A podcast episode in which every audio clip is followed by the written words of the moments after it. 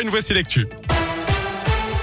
Et à la une de l'actualité, cette journée noire dans les TCL en raison d'une grève massive. Pas de métro D ni de métro C. Plusieurs lignes de bus et de tram à l'arrêt. Le service s'arrêtera à 19h30. Vous retrouvez euh, le détail hein, de ces perturbations sur radioscoop.com. La direction et les syndicats doivent se rencontrer aujourd'hui.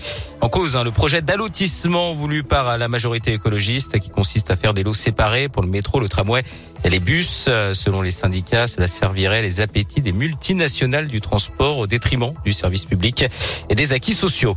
Soulagement pour cette euh, famille qui dormait dans la rue depuis plusieurs mois à Villeurbanne. Une maman enceinte de 8 mois et sa fille de 3 ans étaient notamment concernées. Le collectif Jamais sans toi avait prévu de la loger dans l'école maternelle Jean Jaurès de Villeurbanne dès ce soir. Mais grâce à la mobilisation de l'association, la métropole de Lyon a finalement euh, proposé un hébergement à la famille. Selon le collectif, 77 enfants et leurs familles dorment dans la rue euh, dans la métropole de Lyon.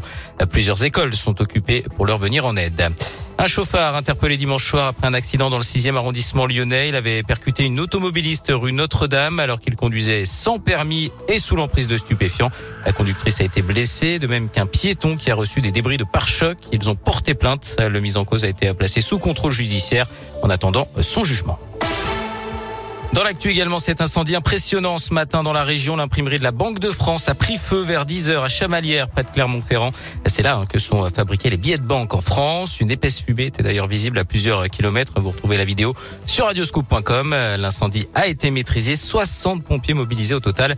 Aucune victime à déplorer, mais 34 personnes intoxiquées par les fumées. 10 ont été hospitalisées, dont deux pompiers.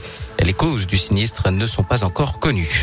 Vers la fin du pass vaccinal au printemps, c'est en tout cas ce qu'a laissé entendre aujourd'hui le porte-parole du gouvernement Gabriel Attal. Il existe des raisons d'espérer que le pass soit levé pour fin mars début avril. C'est ce qu'il a déclaré, évoquant une baisse franche des contaminations.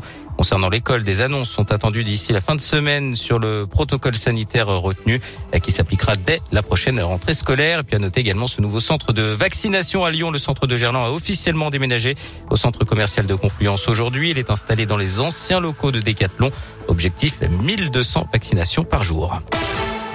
Un mot de sport avec cette nouvelle médaille pour la France au JO d'hiver de Pékin, l'œuvre de la lyonnaise Chloé Trespuch qui a décroché l'argent au snowboard cross. C'est la sixième médaille française, la cinquième en argent.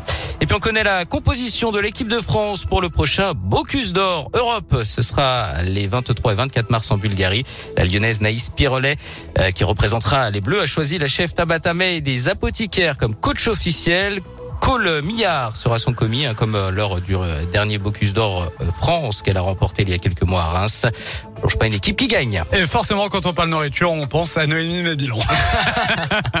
César 4 direct sur radioscoop.com. Jeanne, avec les questions du jour. Et oui, avec les réserves de sang qui sont au plus bas. Alors, êtes-vous prêt à aller donner eh bien c'est non à 55%.